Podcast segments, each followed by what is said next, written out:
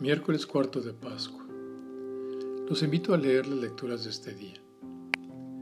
En la primera lectura terminamos el capítulo 12 de los Hechos de los Apóstoles e iniciamos el capítulo 13.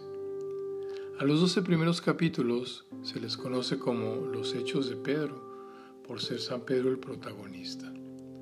Ahora a partir del capítulo 13 inician los llamados Hechos de Pablo hasta el final del escrito. A mí me gusta comparar este escrito, Los Hechos de los Apóstoles, con un álbum de fotografías. Esos álbumes que teníamos antes en casa, en los que íbamos viendo, repasando la historia y los acontecimientos importantes de la familia, para recordarlos, agradecerlos, para sentirnos orgullosos de nuestra familia e imitar a nuestros antepasados en sus aventuras. Así también el libro de los Hechos Vemos lo que los primeros cristianos tuvieron que vivir.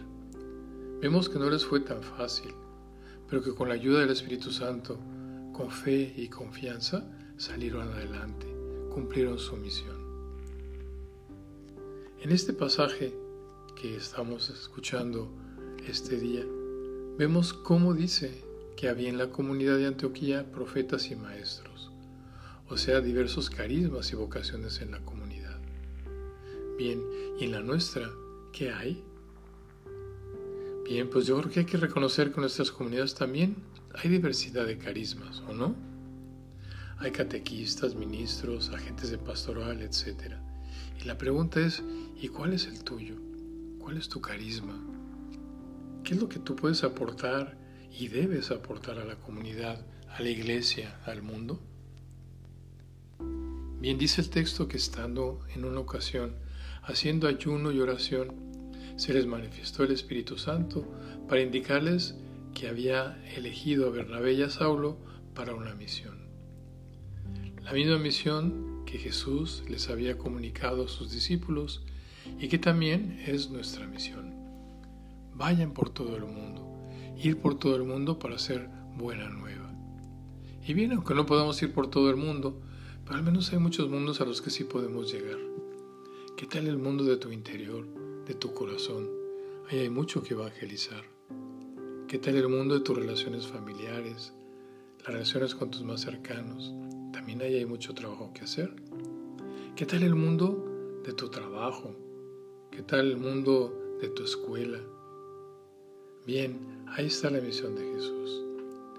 Ahora vemos cómo la misión, más que una iniciativa personal, es encomienda de la iglesia es envío del Espíritu y también la importancia de la comunidad.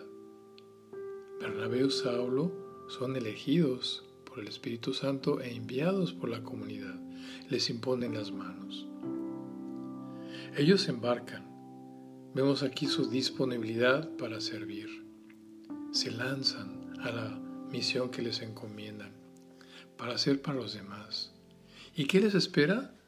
Pues bien, no saben, sin embargo, creen y confían. La pregunta es, de la lectura del libro de los Hechos, ¿qué podemos ir aprendiendo? Porque más que leerlo o escucharlo, se trata de aprender. Y si ellos pudieron con tantas limitaciones, ¿por qué nosotros no? ¿Por qué tú no? En el Evangelio, Jesús exclama con voz fuerte, es más, grita, el que cree en mí, Hemos dejado ya el capítulo 10 que habla del buen pastor, de las ovejas. Ahora pasamos al capítulo 12, donde se acentúa el conflicto de Jesús con los fariseos y las autoridades. Y sin embargo Jesús aquí afirma, como decía, grita, he venido al mundo como luz para que todo el que cree en mí no siga en tinieblas. Ha venido a revelarnos al Padre, ese Padre amoroso y cercano, Dios Padre que nos quiere salvar que nos ofrece vida eterna. La pregunta es, ¿y crees tú? ¿Crees en Él? Creer es poner en práctica sus palabras, y no por miedo al castigo, sino por amor, por amor al Padre.